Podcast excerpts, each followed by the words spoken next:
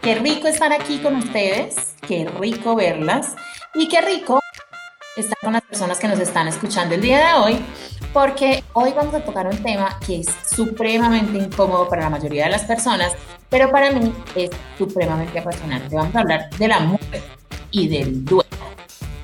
Generalmente, en nuestra sociedad, le huyen hablar del tema. O sea, yo no he visto una persona más incómoda que alguien tratando de dar un pésame, hablando con, con alguien, incluso puede ser su mejor amigo. O sea, a su mejor amigo se le muere el papá y eso se vuelve un lío. Usted se pega una encartada, usted no sabe si llamar, usted no sabe si ir, usted no sabe si preguntarle cómo está, porque además esa pregunta pues no cabe, usted no sabe qué camino coger. Y es que nuestra sociedad, incluso yo me atrevería a decir que en, toda, que en toda América nos han educado para que la muerte sea algo absolutamente terrible y el duelo sea algo que no hay que vivir. Porque entonces las personas lo que hacen es valorar que usted evite los duelos. Mm, yo crecí con muchísimas frases que fueron muy nocivas y no estoy diciendo que haya sido solo yo, o sea, yo pienso que la mayoría de nosotros crecimos, incluso hoy en día muchísimas de mis amigas que son mamás todavía las usan. Si el niño se cae, le dicen, párate que tú, que tú eres varoncito. O sea, entonces le están prohibiendo a los hombres llorar. Cuando yo me ponía furiosa y era niña, me decían, las niñas buenas o las niñas bonitas no se ponen bravas. Y entonces nos empiezan, digamos, a, a, a controlar qué podemos y qué no podemos y cómo lo podemos expresar. Fue muy, muy grande en una tusa, además, la más brutal del mundo entero, que yo descubrí que el duelo tiene etapas. Y las etapas son absolutamente fundamentales para poderlo superar sanamente. Eh, yo creo que yo no soy la única, la única que, mm, que en su casa no podía hablar de la muerte, porque entonces era como llamarla. Entonces, o sea, yo no puedo decir, yo por ejemplo no puedo decir eh, cómo me gustaría la misa o, o, el rito o lo que sea, ni qué quiero hacer, porque entonces me miran como no, pero es que tú no te vas a morir. Mi marido incluso me dice que yo tengo prohibido morirme. O sea, así de grave es la conversación y de incómoda. Y es que nos incomoda pensar en que podemos estar tristes, en que podamos estar furiosos, en que podamos sentir básicamente cosas absolutamente humanas. Yo pienso que la muerte es parte de la vida, por tanto debería ser como, como algo normal, como algo bonito, como una transición lo que ustedes se imaginen que hay después. Eh, y vivir el duelo después de debería ser una cosa como mucho más acogedora, porque entonces cuando uno, digamos, se suelta a llorar, la frase automática es no llores. Por eso no vale la pena llorar, o mira que hay tanta gente que es peor que ah, que esa me provoca, o sea, tantos niños en la calle aguantando hambre y tú te vas a preocupar por un novio, o sea, no. Eh, bueno, dicho, hay, una que una amiga me va a matar cuando oiga esto, y es que la última vez que yo, yo lloro poco, lastimosamente, pero un día una gran amiga mía, o sea, una persona hiper mega cercana, es mi hermana, eh, estaba en su casa, hicieron una llamada, yo me desesperé, colgué y me puse a llorar. Y ella se sintió tan incómoda, tan incómoda que me ofreció un Dolex. Entonces, hablar de los sentimientos eh, de duelo y hablar de la muerte es un tema absolutamente incómodo y por eso a mí me apasiona este capítulo. ¿Cómo amanecen mis bizcochotas hermosas? Milito, ¿cómo estás tú que estás estrenando aretes de cumpleaños y ella mostrando el hombro? Ella, pues, mejor dicho, quiere acabar con toda nuestra clientela eh, masculina. Hola, mis incómodas preciosas. Eh, estrenando, estrenando aretes, muy interesada en esta conversación que vamos a tener hoy. Yo creo que además es una conversación oportuna por el problema, eh, o más que el problema, la tensión global que estamos viviendo en este momento en relación con el coronavirus y que la palabra muerte eh, y la situación muerte está siendo tan recurrente. Yo soy una convencida que hay que naturalizar la conversación porque hay que naturalizar la muerte, pues eh, hace parte de la vida, como muy bien lo decías ahora, pero creo que nos hemos llenado de muchos paradigmas, de muchas creencias que nos limitan en relación con el tema. Es absolutamente necesario tener, tener esta conversación.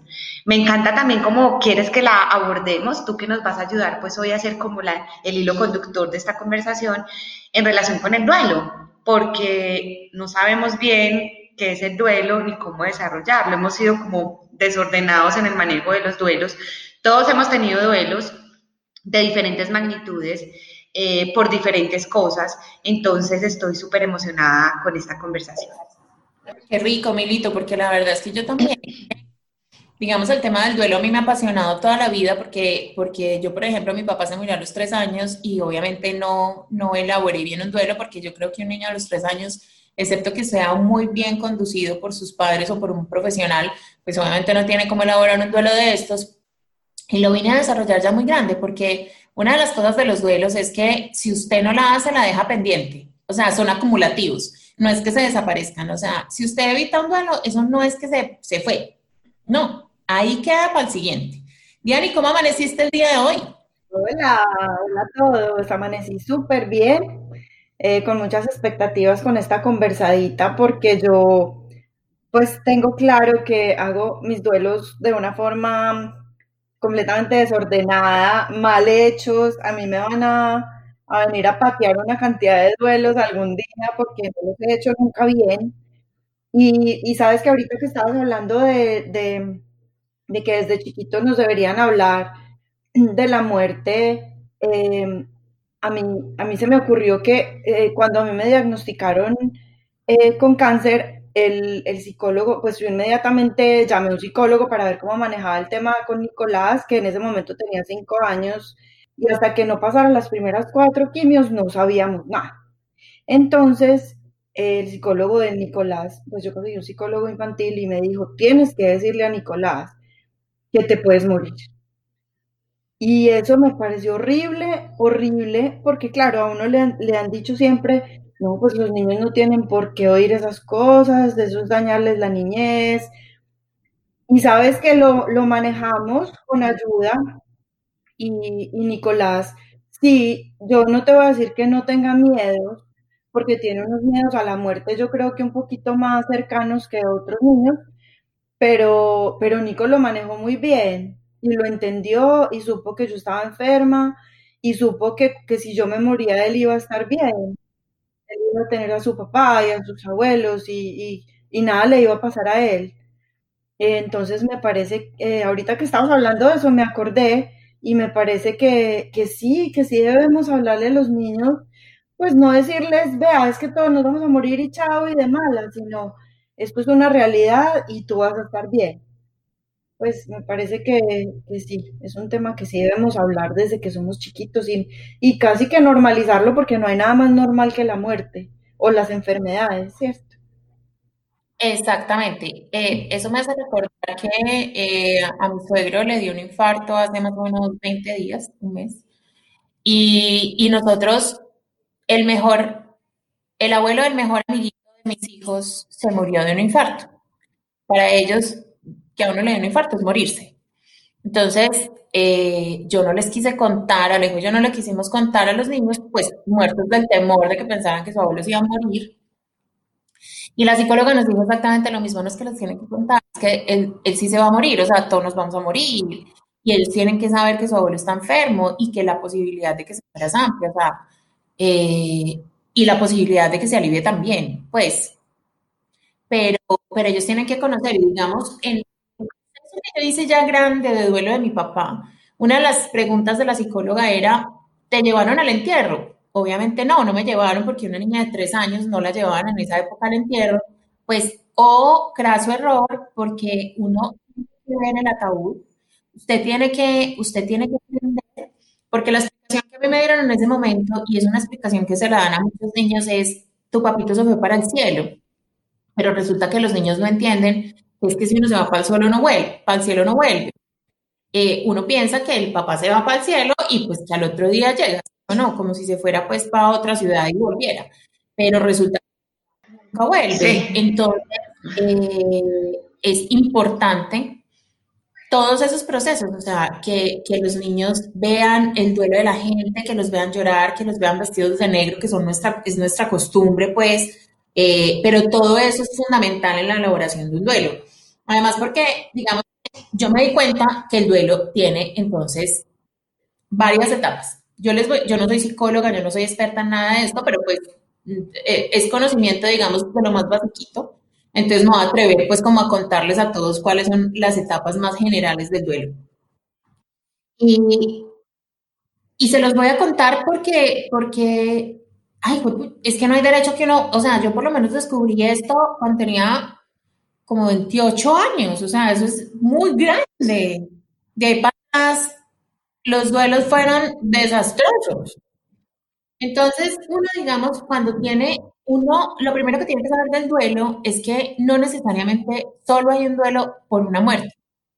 O sea, si tú te cambias de casa, vives un duelo.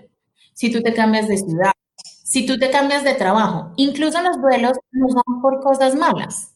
O sea, tú puedes tener un trabajo muchísimo mejor, igual tienes que hacerlo en duelo al trabajo anterior. Que esa es una cosa pues que no sabemos, o sea, independientemente cambio sea positivo, igual tiene que ser un pequeño duelo. Y todos los cambios en la vida del ser humano requieren duelo. Chiquito o grande, pero requieren un duelo. Eh, las etapas del duelo son, primero, a usted le dan una mala noticia, la que sea. Entonces, o usted entra en shock o entra en negación. En shock, yo siento, y esto es una interpretación de Francina Echeverry, pues no, me van a crucificar, y es que el organismo como es tan inteligente que dice, venga, yo no soy capaz de todo esto.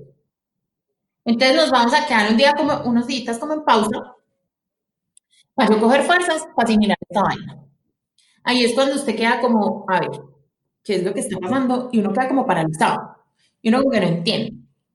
Eh, o definitivamente en negación, esto no está pasando, esto se va a mejorar, esto, esto no va a ser así. O sea, por ejemplo, eh, cuando tú seguramente le avisaste a alguien de tu cáncer, no, no, no, es tú te vas a aliviar. O eso debe ser que te diagnosticaron mal. ¿Sí me entiendes? Eso es negación. Eso es negación. Y por ahí pasamos todos. O sea, no es que usted eh, puede que se demore cinco minutos, puede que se demore tres días, pero es una etapa normal que cualquier ser humano sufre. Luego pasamos a una que a mí me fascina, que la gente generalmente quiere evitar, y es la ira. Usted pasa de la negación a la ira. Entonces, una ira eh, con el mundo, porque está pasando lo que está pasando, o una ira con su ex, digamos, si terminó una relación. Y, por ejemplo, con Dios, uy, con Dios hay unas iras miedosas. Em, o cuando usted le echa la culpa a todo el mundo de lo que le está pasando. Y pues nadie tiene la culpa, o sea, eso sí, es la vida, pasa, cosas pasan. Entonces, eh, digamos, la ira en esas relaciones que acaban por las buenas y que somos muy buenos amigos y que todo en buena onda y no sé qué, yo esas terminadas con todo el, sea, con todo el amor les digo que yo no le creo ni forro a eso, porque sí, o sea, para mí es necesario odiar, odiar,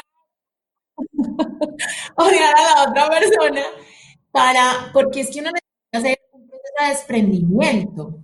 Y eso, independiente de que la relación estuviera pésima, pues simplemente usted vivió muy buenos momentos con esa persona en algún momento, la quiso profundamente, seguramente la sigue teniendo en algunos aspectos, entonces tiene que haber una rabia, o sea, yo necesito rasgar como esos sentimientos que tengo para poder, para poder eh, salir de ahí.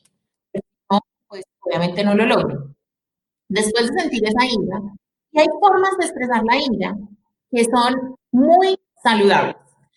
Por ejemplo, les voy a contar las mías, que todo el mundo me dice, pero ¿cómo, o sea, ¿cómo voy a hacer eso? O sea, me sentiría como loca. No, usted no sabe la salud mental y la salud física que da esa vaina. Por ejemplo, coger una almohada, ponérsela en la cara y gritar con toda la ira que usted siente, eso es genial. Otra es que en los almacenes de deportes, a mí esto me fascina, en los almacenes de deportes hay una, cosa de esas de boxeo, una, ¿cómo se llamará eso? Bueno, esa cosa pues que una bolsa de boxeo. Pues usted se pone los guantes y le da a esa cosa con toda la fuerza que tenga. Póngase los guantes, por favor, sin los guantes se, se lastima. Póngase los guantes y le da a esa bolsa con todo lo que da, se los guantes, los deja ahí y sale y se va al almacén. Nadie le va a decir nada. Se lo juro por mi Dios porque yo lo he hecho en todos los almacenes de deportes que. Como alguna raícita ahí que no, que no sepa antes. En los centros comerciales, en la zona de jueguitos de los niños, generalmente también hay. En el último piso de uno de los centros comerciales había una que a mí me encantaba, porque era como un ladrón que le robaba uno las cosas, entonces usted se pone un guante de boxeo y le tiene que pegar a una cosa de la maquinita, pues como para noquear al ladrón, ¿cierto? Ah, no, no, no, no, no, no, no. O sea, las fichas más bien gastadas de este mundo. Cuando yo tenía una ira de esas inmundas, entonces comercial y le pegaba eso feliz. Además, porque es que no crean que yo soy una iracunda. No lo soy. Las personas que me conocen saben que yo generalmente no, no tiendo a despelucarme con nada. Es más, le pueden preguntar a mi marido, que él es fiel testigo. Pero entonces, claro, todo lo que me molesta realmente se, se me queda guardado porque obvio yo no pierdo la compostura, entonces eso se va quedando guardado. Por eso les digo que es súper. Si todo esto le parece muy extremo, pues tengo opciones más, más suavezongas. Coja una libreta, cójase un marcador grande, rojo, bien vistoso, bien gigante y escriba te odio, te, lo que le salga. Eso no se lo va a mandar, eso no se lo va a entregar, eso no se lo va a decir, eso no nada. Pero sáquelo, sáquelo de su organismo. ¿Cierto?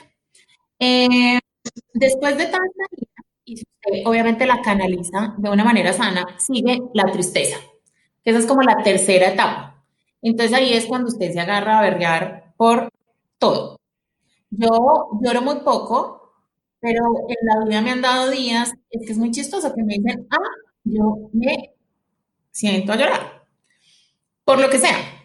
Es como una llave que se abre y eso se demora un ratito en volverse a cerrar. Y es que la tristeza es tan, tan, tan importante porque alguien dice que las lágrimas limpian el alma. Y es verdad. O sea, es como sacar, como, como, no sé, como todo lo que usted tenía guardado ahí, renunciar a todo lo que se acabó para poder darle la bienvenida a lo nuevo. Entonces, llorar es fundamental o simplemente estar triste, acurrucarse, eh, qué sé yo, trátese bien, trátese bonito, eh, sus amigos seguramente lo van a entender. O sea, no el amigo que, le, que se lo lleva a tomar trago porque no llore, no, ese no. El amigo que le dice, no, sí, tranquila, o sea, siéntate a llorar tranquila. O simplemente usted con usted. Eh, pero la tristeza hay que vivirla y hay que tenerle paciencia porque ella se va a quedar hasta que, hasta que obviamente se necesite. De ahí, miren lo importante que es la tristeza y cuando, como a nosotros nos enseñaron que no, pues que, llorar está como mal, porque no llores, no llores. Eh, ¿Cómo se siente usted después de pegar una buena llorada? O sea, solo piense eso. Usted se llora así impresionante y termina y uno queda como, como con los hombros abajo, así súper tranquilo, relajado, eh, liviano. Hubiera sacado un gran peso de adentro. Entonces, obviamente después de esta etapa pasamos a la aceptación de la situación, o sea, esto se acabó, esta relación se acabó, mi papá se murió, perdí un hijo, o sea, lo que sea.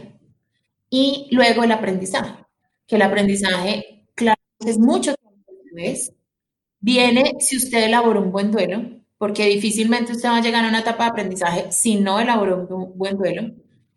Eh, pero entonces entender esa situación tan compleja por la que usted tuvo que pasar, que le ha traído de bueno a su vida. Eh, bueno, digamos que ese era el marco y esas son como las etapas del duelo que me parecían muy importante mencionarlas, pero entonces quiero darle, digamos, un giro a esta conversación. Vamos a hablar de, como estamos en medio del COVID, estamos encerrados, hay tantas muertes, hay tanta, hay tanta tristeza, porque la verdad es que perder, perder personas en la vida es triste. Eh, yo le, voy a cambiar el tono de la conversación un ratico y les voy a preguntar algo que eh, seguramente me van a odiar, pero a mí no me importa, porque estoy segura que me vuelven a querer. Eh, y es, ¿cuál es la embarrada más grande que ha hecho cada una en el duelo de alguien más?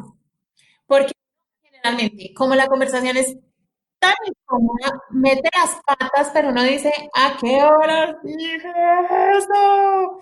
Bueno, piénsenlo, por favor, y vamos a empezar con Diani. Bueno, eh, a mí se me ocurre una vez eh, que yo llamé, yo llamé a una prima mía, bueno, no, mi mamá me llamó y me dijo, oye, gordita, imagínate que se murió fulanita de tal, y yo, eh, pues nosotros mm, hay que informarle a nuestros oyentes que vivimos en una ciudad muy chiquita, donde uno casi que conoce pues como las mamás de los demás, ¿cierto? Entonces, no, imagínate que se murió fulanita de tal, y yo, ¿de quién es ella? Y me dijo, no, es la suegra de tu prima. Yo, ay, ¿cómo así? Qué pesar. Mi prima vivía en Estados Unidos, entonces yo la llamé a una prima pues que yo adoro, la llamé, le dije, oye, mira, siento mucho, qué pesar, no, qué necesitas, pues lo típico que uno dice, que uno no sabe ni qué está diciendo. Y ella me dijo, ¿por qué? ¿Qué pasó? Yo no, pues me acabé de enterar de, lo de tu suegra. ¡Mi suegra! ¿Qué le pasó a mi suegra? Sí, además la suegra había estado un poquito enfermita. Pues. ¿Qué le pasó? ¿Cómo así? Nada. Pon y me tiró el teléfono. Y yo, y yo me quedé como, oh. Dios mío. Mamá, mami, ¿tú estás segura que la señora que se murió? Sí, fulanita me contó no, no sé qué, sí, imagínate, y yo, ay mami, no, fui yo la que le dio la noticia, que no, no, tan horrible, Dios mío, no, bueno. Cuando mi prima me... no, lo peor. A los 10 minuticos, mi suegra está súper bien. Yo no sé quién fue la que se murió, pero no fue mi suegra. Y yo, ay, no, no, qué pena qué pena contigo. Dios mío, horrible. Hay que hacer si llamarlo. Ay, no, no, qué pena. Llamé a mi mamá y casi la ahorco. Pues, mami, me diste el nombre que no era. ¡Qué vergüenza! ¡Qué vergüenza! Pero bueno, no vamos a dejar sola a ni en estas. Ahora cuéntanos tú, por favor, la situación más destacada que tenga que ver con la muerte o con un duelo o algo así. Yo les digo que el cuento de Diani no tiene nada que ver con la metida de patas que yo tuve una vez en mi juventud, en mis años mozos, a un amigo muy especial se le murió el papá y se le murió en un accidente, pues una cosa súper sorpresiva, tenían una relación muy íntima, o sea, la situación era demasiado, demasiado difícil. No, no, no, claro, y me acuerdo que cuando me encontré con mi amigo, él me contó y Ana, en vez de quedarse calladita si no encontraba algo, algo acorde que decir, es que hay algo acorde que decir en esos momentos, yo lo abracé y le dije, no, pero dale gracias a Dios que quedó bien enterradito. todavía, me, todavía me acuerdo y me dan gastritis, me dan gastritis. Pues que siquiera había quedado bien enterradito. Imagínese eso. No, él, él, me miró y él, no sabía tampoco qué hacer y gracias a Dios se rió. O sea, me abrazó y me dijo, eso, eso eres tú, ahí estás pintada. Y yo no era capaz de terminar de... No, no, no, no, no. La, la, escena fue horrible. Íbamos con otra amiga, la amiga me pegaba pellizcos y entre más me pegaba pellizcos yo menos entendía qué tenía que hacer. Horrible. Horrible calcule usted pues que viene enterradito. O sea, no se me ocurrió decir absolutamente nada más. Ay, no, es que uno es todo nervioso y uno no sabe qué decir. entonces, entonces quédese callado. Entonces quédese callado. Sí, sí. O acá cara de... Ahí les cuento, terrible. Si, si escucha este podcast te quiero con todo mi corazón y todavía lo siento en el alma, te lo juro que lo siento en el alma. Jamás, jamás, jamás. pero volviendo a lo incómoda que es esta conversación, porque es que es completamente difícil hablar de, de, de la muerte y de los duelos serios. Pues también es súper difícil. Entonces, volvamos a la seriedad, aunque a mí ese bien enterradito no se me va a olvidar. Jamás. Eso le, le dice Milo al marido todos los días. Pero ahí sí vale. te quedó bien enterradito. Ahí sí vale, ahí sí es, ahí sí es positivo el asunto. Bueno, volviendo ya a lo, a lo difícil y incómodo de la conversación. Diani, cuéntame por favor, ¿qué era lo que más te molestaba que te dijeran cuando se murió tu papá? Que digamos, esa es una de las muertes que tenemos como cercanas en el tiempo. Eh, bueno, a mí, a mí, me, a mí me sorprendía mucho y además me daba como mucha rabia eh, que la gente, además depende de quién le pregunte a uno qué es cierto, pero cuando mi papá se murió, eh, pues la gente lo quería mucho porque él era médico, entonces tenía muchos pacientes, bueno, era digamos que mucha gente lo conocía, entonces yo no conocía al 90% de la gente que iba a mi casa. Y entonces iban a mi casa y como mirando a ver qué, qué había en mi casa y, le y me preguntaban a mí, ¿y tu mamá cómo está? Entonces, pues, no, muy bien, está tranquila, pues, muy duro, pues lo mismo que uno dice, pero tu papá tenía seguro de vida, o, pero ya, pero ya económicamente quedó bien, ay, a mí me provocaba como, yo, yo, yo era aterrada, yo decía, yo no puedo creer que a mí me estén preguntando eso. Es muy distinto que una amiga le pregunte a uno, oye, pero ¿cómo van a estar? ¿Cómo van a solucionar? Todo está bien, porque la parte económica indudablemente es un problema más.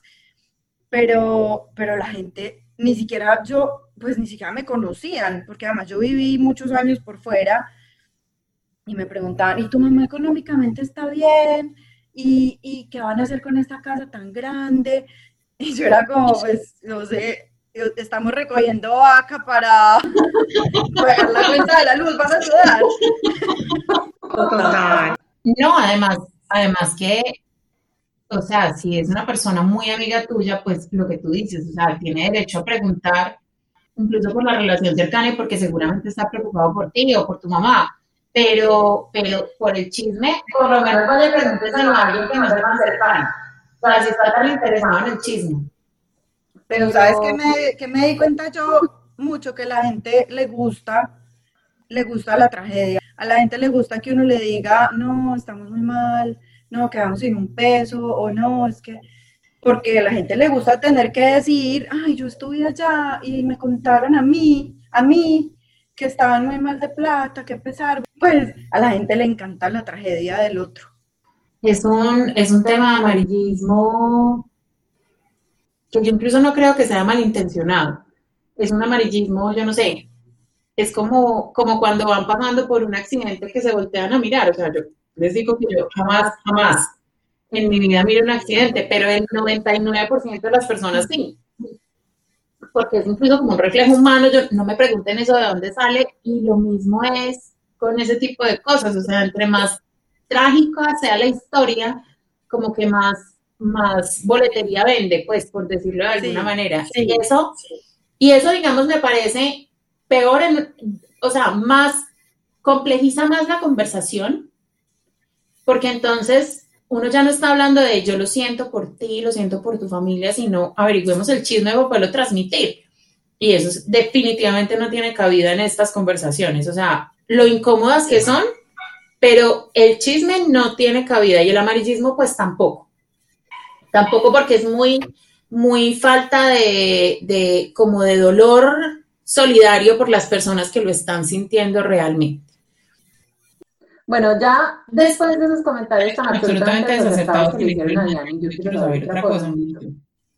Uno hay duelos en esta vida o muertes en esta vida eh, que que se las espera. O sea, uno, digamos, espera algún día poder enterrar a sus papás y hacerles el duelo, ¿cierto? Pero hay duelos, o, o digamos el duelo de cambiarse de casa, usted se lo espera, ¿cierto?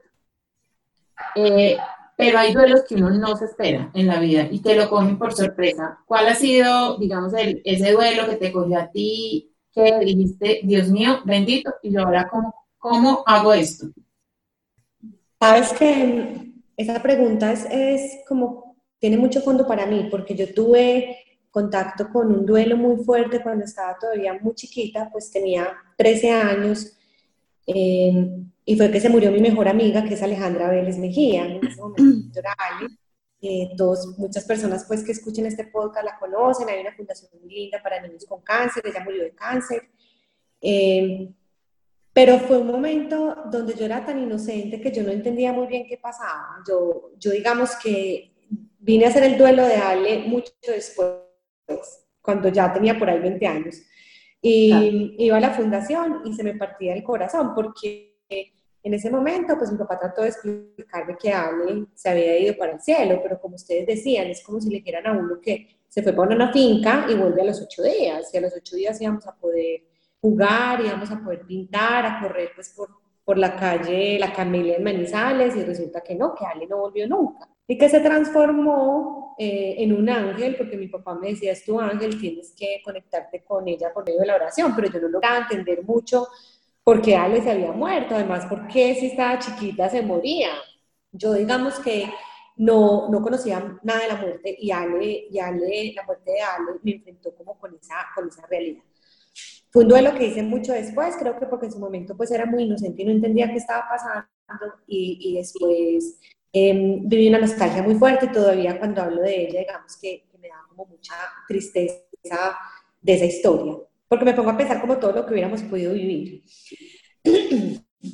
Pero esos duelos sorpresivos que tú mencionas, em, yo tuve uno muy fuerte, muy fuerte y fue cuando perdí, tuve una pérdida de mis gemelos. Em, y fue muy fuerte y muy sorpresivo porque mi embarazo iba perfecto, o sea, todo iba perfecto, mi papá es ginecobstetra, Em, y todos estábamos tranquilos con mi embarazo. Y yo fui un viernes de puente, me dijeron, Ana, son gemelos, ese puente calculen cómo empezamos a preparar todo, comprábamos pijamas por dos, eh, ya visualizábamos el cuarto, o sea, como toda la ilusión de, de vienen unos gemelos, además porque cuando a ti te dicen que son gemelos, eso es una, una noticia y el lunes los vi. O sea, yo no tuve tiempo de, de enfrentarme como a esa situación. Y lo que yo hice en ese momento, ahora que lo, que lo analizo con muchísimo más detenimiento, es que yo metí el dolor debajo del tapete. Y yo al otro día quería ir a trabajar. No, yo le entregué eso, racionalicé el dolor. Lo peor que uno puede hacer es racionalizar algo que te parte, racionalizar algo que no hay que racionalizarlo, que solo hay que sentirlo y que solo hay que vivirlo. Porque entonces uno empieza a llenarse de justificaciones y, de argumentos para precisamente que no le duela. Es como un mecanismo de defensa que uno activa. Yo no quiero que me duela, entonces me lleno de argumentos y de justificaciones. Y eso hice, dolor debajo del tapete. Y lo saqué triple cuando tuve una segunda pérdida de otro bebecito y le tuve que hacer duelo a mis tres hijos. Eh, ya en ese segundo momento dije, yo no voy a racionalizar el dolor, yo quiero sentirlo. Y si estoy destruida, estoy destruida. Y si quiero llorar, quiero llorar. Y si quiero no entender, me voy a dar cabida para no entender. Porque, porque siento que uno tiene que hacer eso con los procesos de duelo. Uno tiene que enfrentarse a esa sensación. Nadie está preparado para el tema. Yo creo que, que por más que nos hablen eh, que nos vamos a morir, que las personas que queremos se van a morir, yo siento que no estamos lo suficientemente preparados. Además, porque también lo hemos conversado las tres y es, eso es un tema muy cultural y nosotros nacimos en un país y vinimos de unas familias en el que el duelo, la muerte es lo peor y tú te vistes de negro y lloras y hay un ritual de dolor alrededor de la despedida y es ese desprendimiento tan desgarrador. Otras culturas, otros países lo ven como una celebración, como un dejar ir, como un tránsito hacia un sitio especial, hacen celebraciones, miren lo malo que ocurre en México. Entonces nosotros traemos también todos, esas, todos esos libretos o esos, o esos patrones. Pero yo creo que, yo te diría que son esos dos. Uno en un momento de mi vida en el que no entendí qué pasaba, no entendí qué pasaba, no entendí por qué Ale se murió, no entendí. Y otro, ya cuando metí el dolor de al tapete y después vino el duelo con todo a decirme, tienes que sentirlo, tienes que llorarlo y tienes que aceptarlo para seguir adelante. Porque si no, después viendo cualquier película y por cualquier cosa vas a llorar lo que no has llorado. Las lágrimas, acuérdense que siempre buscan, buscan camino, buscan, buscan terreno para salir. Entonces, hay que enfrentar los duelos y hay que hacerlo como cada uno sienta que lo puede hacer. Tú al principio nos diste unos, unos momentos muy importantes, muy importantes, y hay que darnos permiso de sentirlos y de vivirlos como, como llegue. Tienes toda la razón. Y yo siento que a veces el cuerpo es sabio, o sea, el cuerpo a veces lo deja uno en pausa precisamente porque usted no tiene cómo asimilar ciertas cosas. Probablemente, eh, digamos que con los gemelos, obviamente él es capaz de verlo, o sea, lo tengo clarísimo. Pero a veces es que el cuerpo no es capaz de asimilar como esa noticia y necesita como, venga, ¿qué, qué fue lo que pasó acá? Pero de ahí en adelante ya sí depende de uno, sí depende de uno o hacer un duelo bien hecho o, o hacerle quite. Además, porque nuestra cultura, digamos que eh, refuerza positivamente que usted no haga el duelo.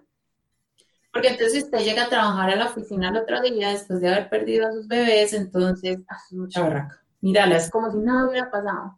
No, no, no, no, no, es que la fortaleza, ¿cuál fortaleza? O sea, le está haciendo el quite al duelo y todo el mundo dice que qué maravilla.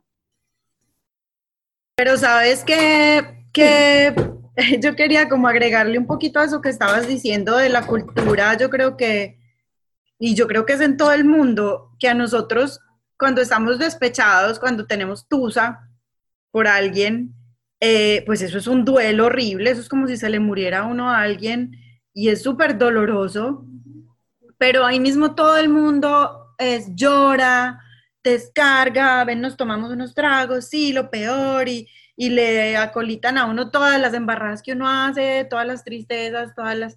Pero se le muere a alguien y es, no, tienes que ser fuerte, eh, supéralo. Pues como que romantizamos tanto el amor, pero la muerte la tenemos como, es muy incómoda. Entonces yo pienso que cuando uno celebra que otra persona sea valiente, está, está pensando en, ay, no me toca incomodarme, no me toca estarla viendo llorando, no me toca estarlo abrazando, no sé qué decirle.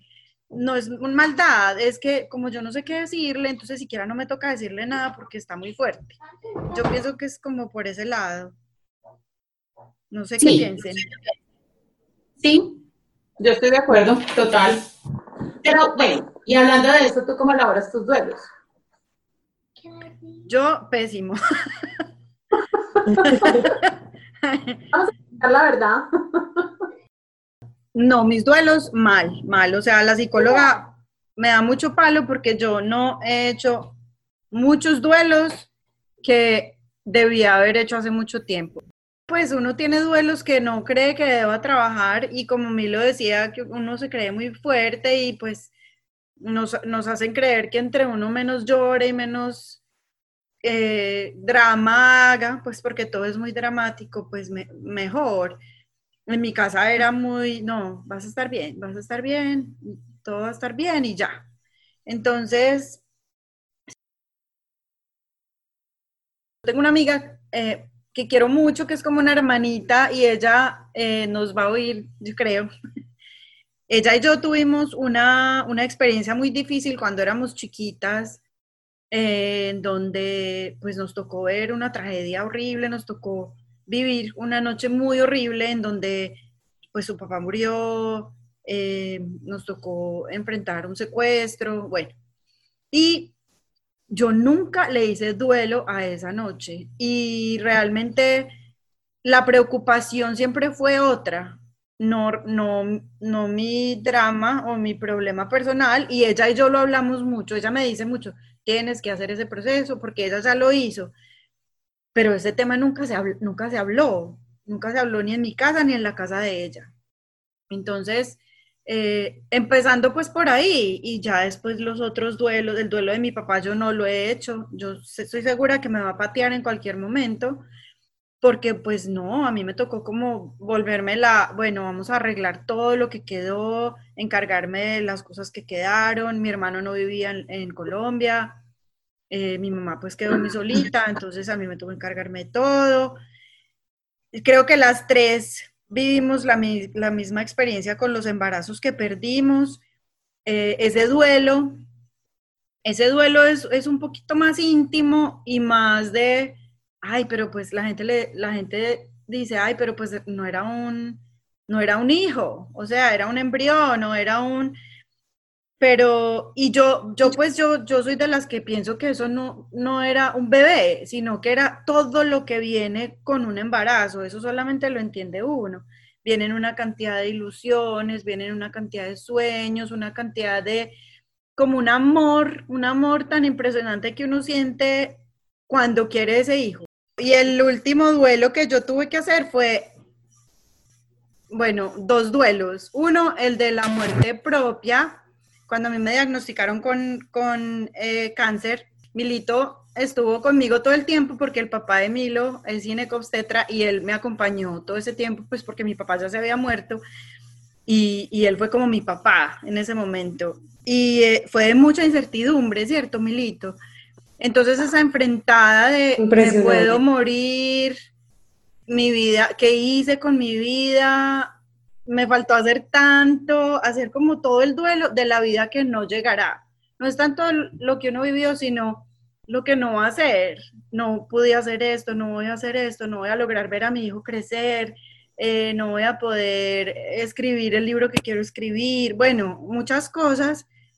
Eh, de uno le hace el duelo a la vida que no va a llegar. Y también me tocó hacer un duelo que yo pensé que no iba a tener que hacer y fue el duelo de los hijos que no voy a tener. Y yo leí mucho que todas las mujeres cuando llegan a la menopausia tienen que hacer un proceso de duelo por ese proceso de ya no voy a tener hijos. Así tú tengas 55 años y ya ni siquiera se te pasara por la cabeza tener un hijo, hay que hacer ese proceso. Ya se me acabó mi edad reproductiva. Y con la quimioterapia a mí me llegó la menopausia y cuando me diagnosticaron fue que mi esposo me dijo, volvamos, y me dijo en algún momento, yo quisiera tener otro hijo, y yo, yo como que cuando empecé quimios, el oncólogo me preguntó, ¿tú quieres tener más hijos? Y yo, no, yo ya estaba separada, yo, no, no, no, no más hijos, yo a duras penas puedo con este sola. Y cuando él me dijo eso, me dio tan duro, ustedes no se imaginan, tan duro, yo, yo decía, yo, ya no voy a poder tener más hijos, pues, y yo no estaba pensando tener más hijos, pero, pero ese duelo creo que ha sido uno de los más duros. Ah. Sí. Son, son procesos muy complicados en la vida de cada uno. Yo siento además que cada duelo es completamente distinto y para cada persona es completamente distinto. O sea, lo que tú decías, digamos, de tu amiga y de lo que vivieron, de eso tan complejo, que además entonces cuando la situación es más grave para la otra persona, porque claro, esa noche murió el papá de ella, no el tuyo, entonces se vuelve muy complejo porque entonces el dolor le pertenece a ella, no a mí, y no es verdad. Yo he vivido tres duelos de muerte eh, en los que el proceso de duelo de cada uno, pues obviamente ha sido completamente distinto, porque yo he estado en momentos distintos de mi vida. El primero fue la muerte de mi papá cuando yo tenía tres años. Yo simplemente sentí que mi papá me había abandonado, porque claro, entonces él se fue para el cielo y no volvió. Y me dejó a mí, aquí, a su hija. Yo tuve que reconstruir ese duelo como 25 años más tarde, como de 28 años, con la psicóloga, y me tocó reconstruirlo. O sea, no les digo ni no, me tocó ir hasta el cementerio y hacer de cuenta que yo estaba enterrando a mi papá. Y entonces, miren lo importante que es hacer los duelos en el momento en el que está, en el que son, porque entonces si no, usted, o sea, el, duelo es acumulativo. Usted no lo hace y él se queda para el siguiente. O sea, él se queda sentado esperando hasta que usted lo afronte, sí o sí, y ni siquiera se afronte, usted lo sienta y lo saca. Eh, otro, otro duelo que fue muy complejo un primo mío se suicidó. O sea, alguien amarillista pues soñaría con este cuento, yo no se los voy a contar, pero tenía todos, todos los elementos dramáticos que se puedan imaginar. Era un niño de 19 años, eh, bueno, el suicidio fue brutalmente horrible. Eh, entonces la familia quedó, cuando hay un suicidio en la familia, digamos que el hecho, el hecho principal es el suicidio, pero eso desencadena una cantidad de reacciones en medio de la familia terribles, porque entonces todos empiezan a preguntar quién va a ser el siguiente. No me pregunten por qué. Entonces, y hay una, y si hubiéramos, y si hubiéramos hecho no sé qué, y si hubiéramos hecho no sé cuántas, y si hubiéramos podido evitar. Entonces, a mí en ese momento la psicóloga me recomendó un libro que yo se lo recomiendo a cualquier persona que esté pasando por un duelo de muerte, que se llama Déjalos ir con amor. Y es un duelo muy bonito, porque es un duelo acompañado de ese libro, que es un libro que casi que uno siente que lo abraza y le explica el porqué de muchas cosas. Digamos, hay un capítulo obviamente del suicidio y uno entiende por lo menos que no hay un porqué. Esas cosas pasan, pero no, no tiene que haber en la vida de esa persona un porqué. Entonces, digamos que le quita a uno una cantidad de dudas, porque el, el duelo del suicidio viene con una cantidad de dudas muy complejas. Y eh, el tercero de que ustedes también han hablado es el de, el de perder un embarazo. Y entonces, eh, yo en este momento estudio constelaciones familiares y hay una cosa que me ha parecido muy bonita, porque como es un enfoque sistémico familiar, ellos cuentan con los hijos no nacidos también, independiente de qué término tenga el embarazo. Entonces, por ejemplo, si a mí me preguntaran en ese, en ese enfoque hoy, ¿tú cuántos hijos tienes? Pues yo debería contestar tres, dos están vivos. Porque, porque el proceso de embarazo ellos lo cuentan como, pues como obviamente todo lo que uno siente. Y yo siento que minimizar la pérdida de un embrión, porque yo me acuerdo que a mí la psicóloga me obligaba no a decirle bebé, sino embrión, y yo nunca me sentí cómoda con eso, eh, no está bien porque yo ese duelo, o sea, yo estuve tres días en la cama, pues primero que todo porque físicamente estaba regular. Y segundo porque estuve llorando los tres días, o sea, me dio muy fuerte, yo no sé si fue una descarga de hormonas, un dolor de verdad en, mi, en el fondo de mi alma, pero, pero fue, fue una tristeza profunda. Y yo no estoy comparando eso con, el duelo de un hijo nacido, porque faltaba más. Pero, pero yo, yo pienso que uno no puede minimizar los duelos propios de, de embarazos, porque es que son, son duelos difíciles. Yo sé que a todas las mujeres nos ha pasado y, que es un tema normal, pero duele y es triste.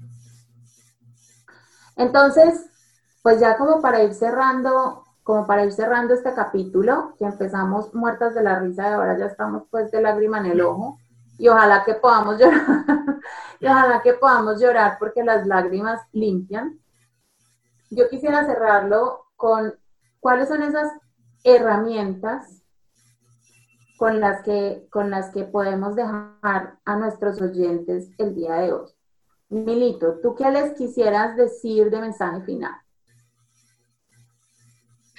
Yo les quisiera decir que, aparte de todo lo que hemos mencionado, que siento que es, es, muy lindo, muy desde el alma, desde el corazón, así son estas conversaciones entre nosotras tres, es que el duelo es intransferible, lo tienes que vivir, no, no busques rutas de escape, porque por más que las personas nos ayuden, por más que encontremos... Eh, una voz amiga, un abrazo que nos ayude, una voz experta. Em, es uno el que con su voluntad, su coraje y su determinación finalmente vive, vive el duelo. Tengamos más compasión por los duelos de las personas, no, no pensemos que porque a nosotros no nos dolería eso, a otra persona no le tiene que doler, no. cada uno tiene también como su escala de dolores, como su escala de sentimientos. Entonces, eh, me quedo también con eso, ¿no? No le pongamos escalas a los duelos de los demás. Cada persona tiene sus dolores y sus duelos estamos absolutamente compasivos y respetuosos. Y vivámoslo, vivámoslo, porque también me llevo como algo y es, se acumula. Y en cualquier momento la vida te pone una situación en la que tienes que hacer todos los duelos que no has, que no has hecho. Y que los duelos son parte de la existencia, son parte de la existencia y hay que asumirlos asumirlos como tal. Completamente de acuerdo, súper bonito. Diana, tú con qué, con qué quieres dejar a nuestros oyentes? Eh, yo quiero dejar a los oyentes con, pues completamente de acuerdo con lo que Milito dice y yo pienso que, por ejemplo, las personas como, como yo que pasamos a la aceptación inmediatamente, eh, nos perdemos también de muchas cosas bonitas. Es que la tristeza no solamente es algo feo. A mí me parece que la tristeza, pues primero es una, defensa del cuerpo, es una necesidad de sentir todo ese dolor por la razón que sea y no, y no la perdemos. Yo, yo racionalizo siempre el dolor, yo paso a la aceptación, bueno, se murió, hago mis rituales, que eso es otra cosa que me parece súper importante decirle a nuestros oyentes y es hagan los rituales necesarios. Por ejemplo, yo, yo no soy católica, entonces yo, para mí la misa de mi papá fue más un símbolo de como de una, una, cantidad de gente con la misma energía de amor por mi papá, más que la misa misma, donde yo pude escribirle a mi papá lo que yo estaba agradeciéndole, todo lo que viví con él, eh, eh, como celebrando su vida.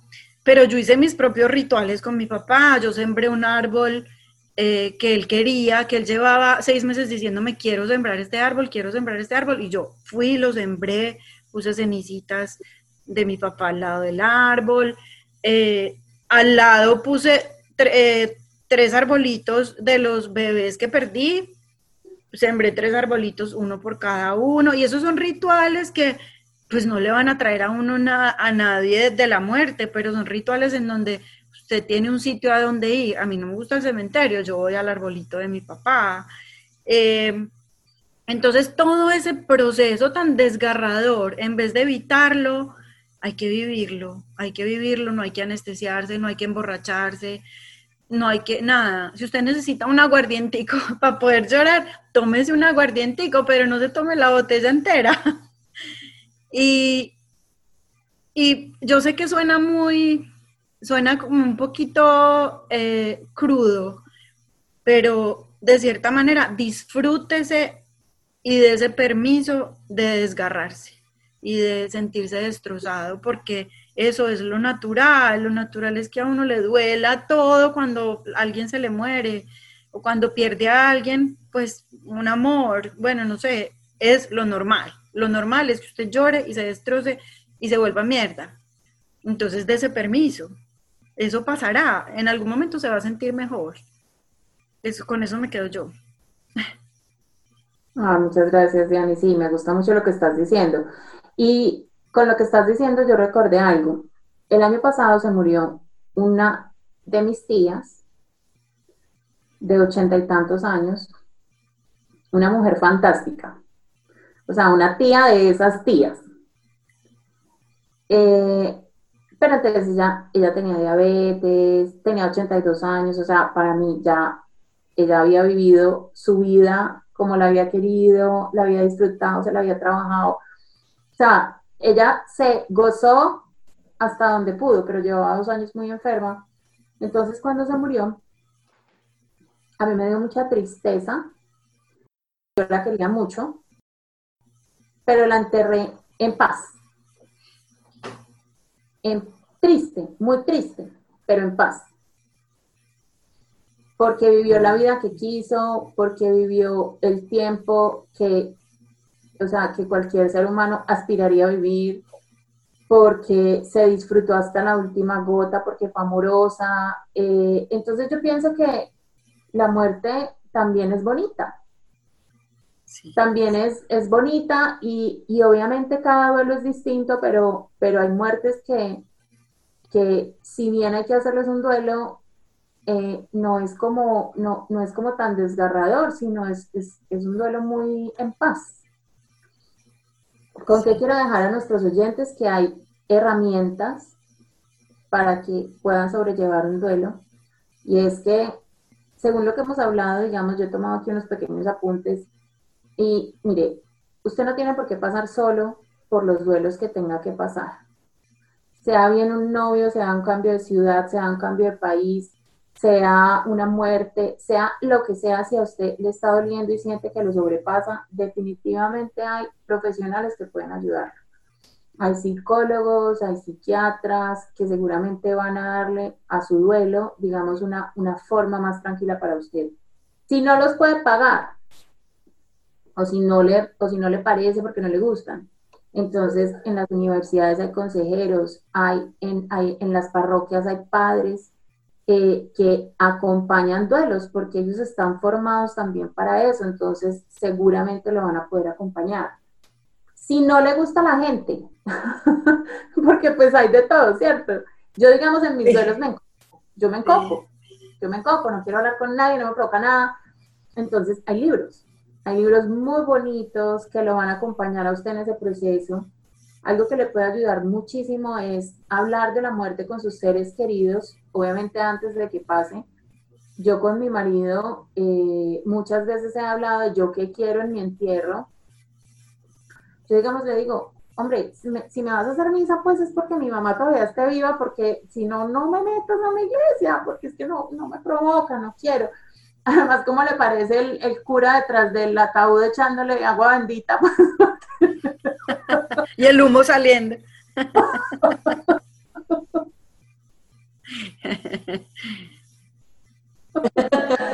De cualquier manera, por favor, a los cielos.